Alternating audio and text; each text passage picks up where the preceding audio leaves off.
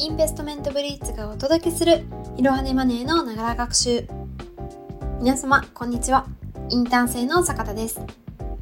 このエピソードでは投資、経済、お金、ビジネス関連の書籍をインターン生がピックアップしてご紹介をしていきます。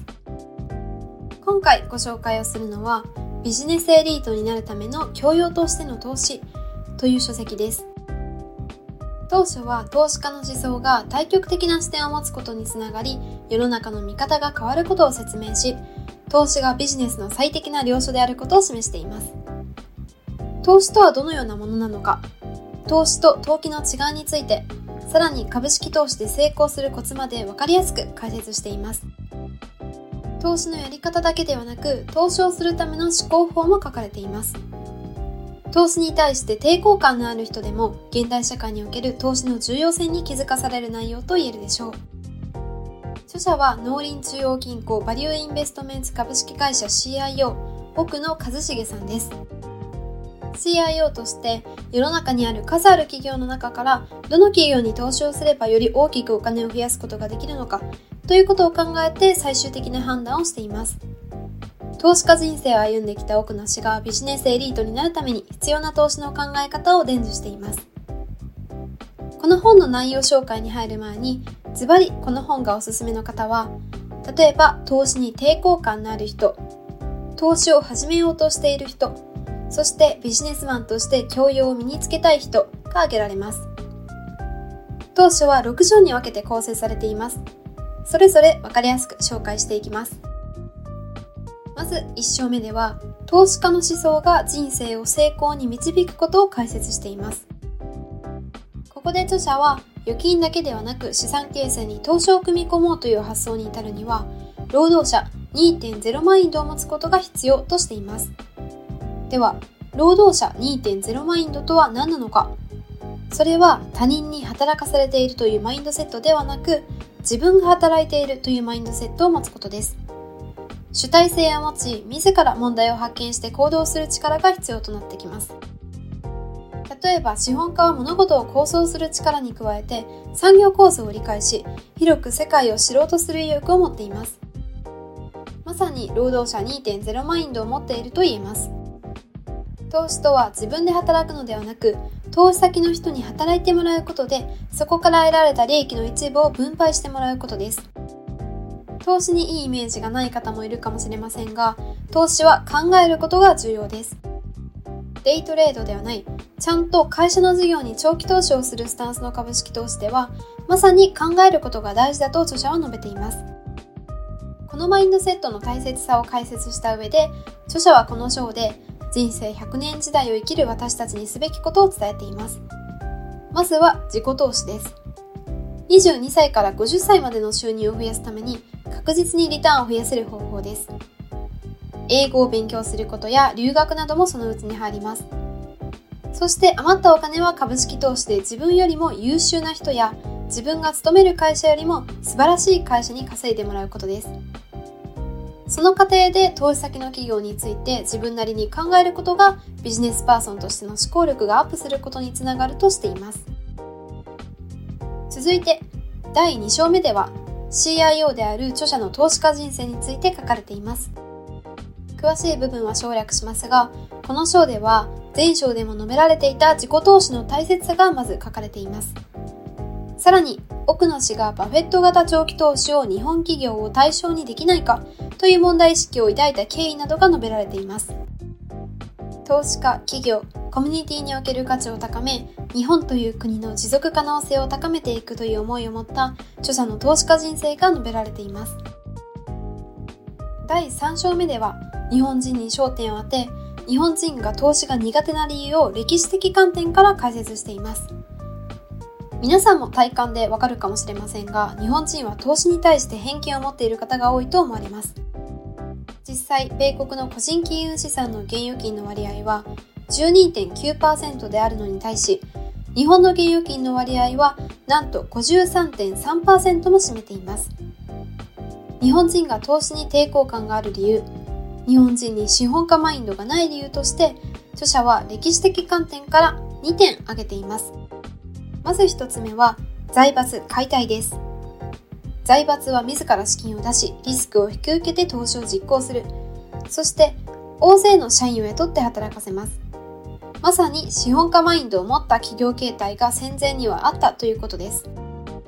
しかし、三菱財閥や三井財閥をはじめとした財閥が解体されたことで、資本家マインドが喪失したと著者は述べています。日本人が投資が苦手な理由の2つ目は、戦後ショートと化した日本では生きていくために労働者として働かざるを得なかったからです。そして戦後の朝鮮戦争の特殊の影響により成功体験がものづくりこそ尊いという信仰を生み出してしまったことも投資の重要性が日本で教えられなくなった一つの理由ではないかとされています。今の日本にとって資本家マインドの必要性を多くの詩は私たちに伝えています。続いて4章目では投資と投機の違いを示した上で日本企業の実態に焦点を当てて解説しています。投資と投機の違い。それはその企業が行っている事業からどれだけの利益が得られるのかとこの株式を買うことでどれだけの値上がり利益が得られるのかと考えて買うことの違いです。株価は短期的に見るとその時々の人気によって上下にぶれるため値上がり益で利益を得ようとする考え方になってしまうと考えられます。ではなぜ日本人は株式を売ったり買ったりするのかと著者は問題定義をしています。その理由は米国に比べて利益が増え続ける会社が日本には圧倒的に少ないからとしています。利益が長期的に増えるという期待感がないと株価の上下を見て売買を行うという短期売買を繰り返す傾向が高まってしまうのです。この傾向は日本企業の利益が長期的に増えない限りは続くと著者は述べています。このような投機ではなく、投資は利益をしっかりと生み続ける事業に資金を投じることです。この株式を買うことでどれだけの値上がり利益が得られるのかという考え方ではなく、人々の課題を解決していくような事業、つまりは長期的な成長が期待できる企業を見極め、投資をする重要性を著者は日本社会全体の観点から述べています。次に5章目では、どのような株を買えばいいのかということを解説しています。ズバリ著者は売らずに済む会社を選ぶべきと言っています。つまり成長し続ける会社、強靭な構造を持つ会社です。強靭な構造とは、高い付加価値、高い参入障壁、長期潮流の3つが要素として挙げられています。当初はこれらが詳細に解説されているので、ぜひ読んでいただきたいです。この3つの要素を満たしている企業は何だと思いますか？例えば、コカ・コーラです。世界中で飲まれているコーラの参入障壁の高さや世界の人口増加の潮流などがその強靭な構造を形作っています。日本企業でも高い参入障壁を築き、長期的な潮流に乗っているビジネスを展開している企業があれば、それは買いだと著者は言っています。株式投資をする際は、先ほど言った3つの要素を持ち合わせている企業を見極め、考えることが株式投資を成功させる鍵となります。さらにその思考過程がビジネスパーソンとして持つべきマインド形成になるのです。ラストの6章では株式投資で成功するコツを伝えています。投資対象を選別する上で最も重要なのは仮説を立てることだとしています。個人投資家の中には PER や PBR などの定量的基準やテクニカル分析を最重要視する人もいます。しかし一番重要なのは過去の数値ではなく数値を用いて現状を確認しつつ仮説を立てることです。この章では仮説の立て方を投資対象としての具体的な企業を挙げて解説しています。株式投資をする上で多くの情報と付き合うことになりますが、大量の情報をインプットすることよりも考えることが大事だと筆者は述べています。第1章でも考えることの大切さが伝えられていたように、ラストのこの章でも考えること、仮説を立てることの重要性を一貫して私たちに伝えています。株式の売買タイミングは非常に難しいですが、その中でも著者は高くても少しだけ買っていくことを推奨しています。なぜなら利益を増やし続ける企業の株価は長期的には右肩上がりになるからです。さらに買うタイミングを分散させるべきだとも言っています。本章では詳細に投資をすべき企業の特徴が実際の投資事例を挙げて解説されています。ぜひこの書籍を手に取って実際の投資事例について学んでみましょう。本書は投資のやり方だけを伝えるものではなく、投資をする上で大切な思考法、さらにはその思考法がビジネスマンとして大事なものであるということまでもが述べられています。私が個人的に大事だと思ったのは仮説を立てることです。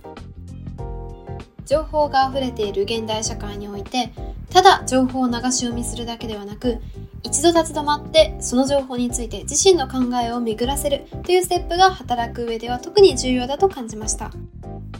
その思考法を用いて株式投資に挑戦してみたいなと思いました。本日も最後までご視聴いただきありがとうございました。ぜひこの番組への登録と評価をお願いいたします。ポッドキャストのほか、X など各種 SNS においても投稿しているので、フォローもよろしくお願いします。いろはねマネーでぜひ検索してみてください。